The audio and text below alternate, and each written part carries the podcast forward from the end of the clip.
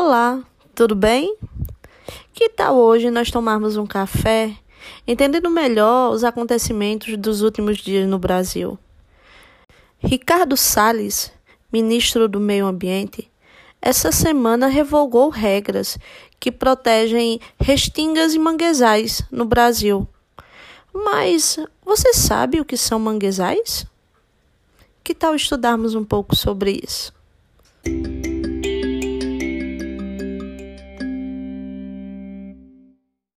O manguezal fica entre os ambientes terrestres e os ambientes marinhos, geralmente em áreas de encontro de águas dos rios e do mar.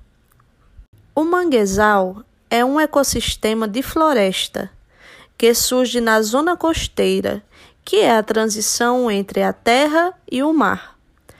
Devido ao sobe e desce das marés, que ocorrem em média duas vezes por dia, tem solo úmido, lamacento e de cheiro forte, motivado pela decomposição de matéria orgânica da floresta, como animais, caules e árvores mortas, por exemplo.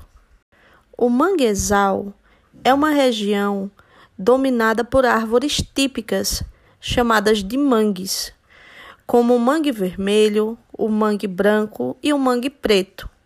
O calor e a quantidade de nutrientes do solo e da água podem fazer com que os mangues passem de 20 metros de altura. O solo do manguezal é rico em nutrientes e pobre em oxigênio, e acaba atrapalhando a sobrevivência de outras árvores nessa região.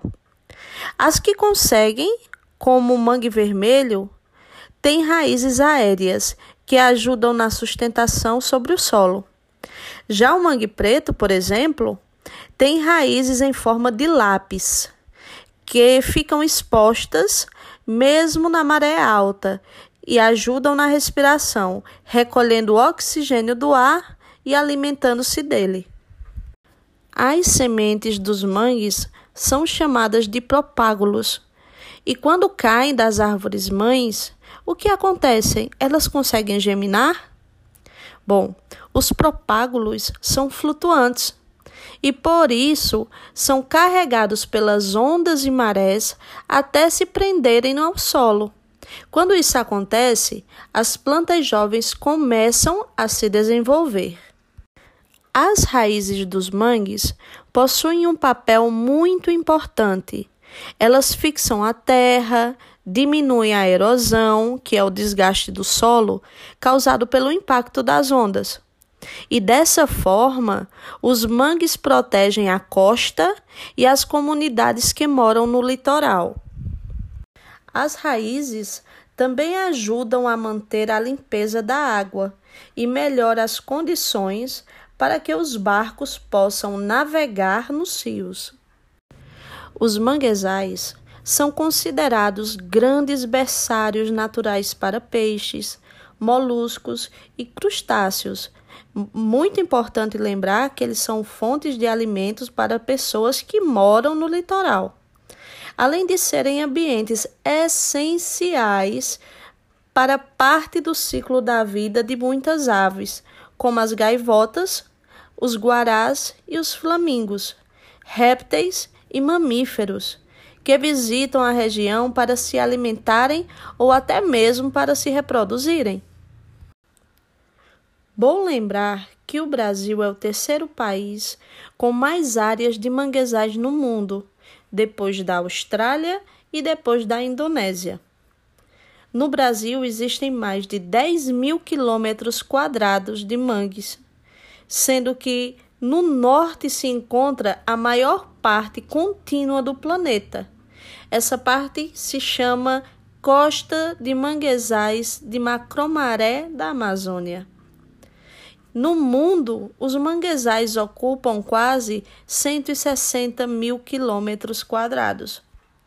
E, desde 1965, os manguezais brasileiros estão estabelecidos como áreas de preservação permanente.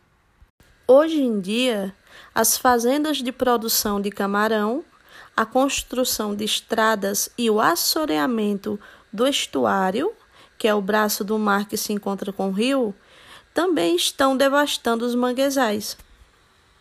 E onde se encontram os manguezais no Brasil? Os manguezais no Brasil se encontram do Amapá até Laguna, que fica em Santa Catarina, ou seja, eles pegam quase todo o litoral brasileiro.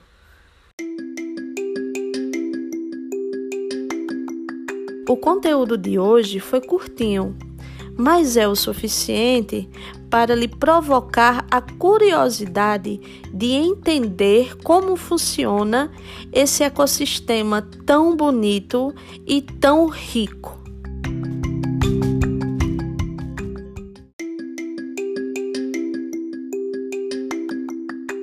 E vale lembrar que é um ecossistema que está sofrendo vários impactos ambientais, principalmente antrópicos.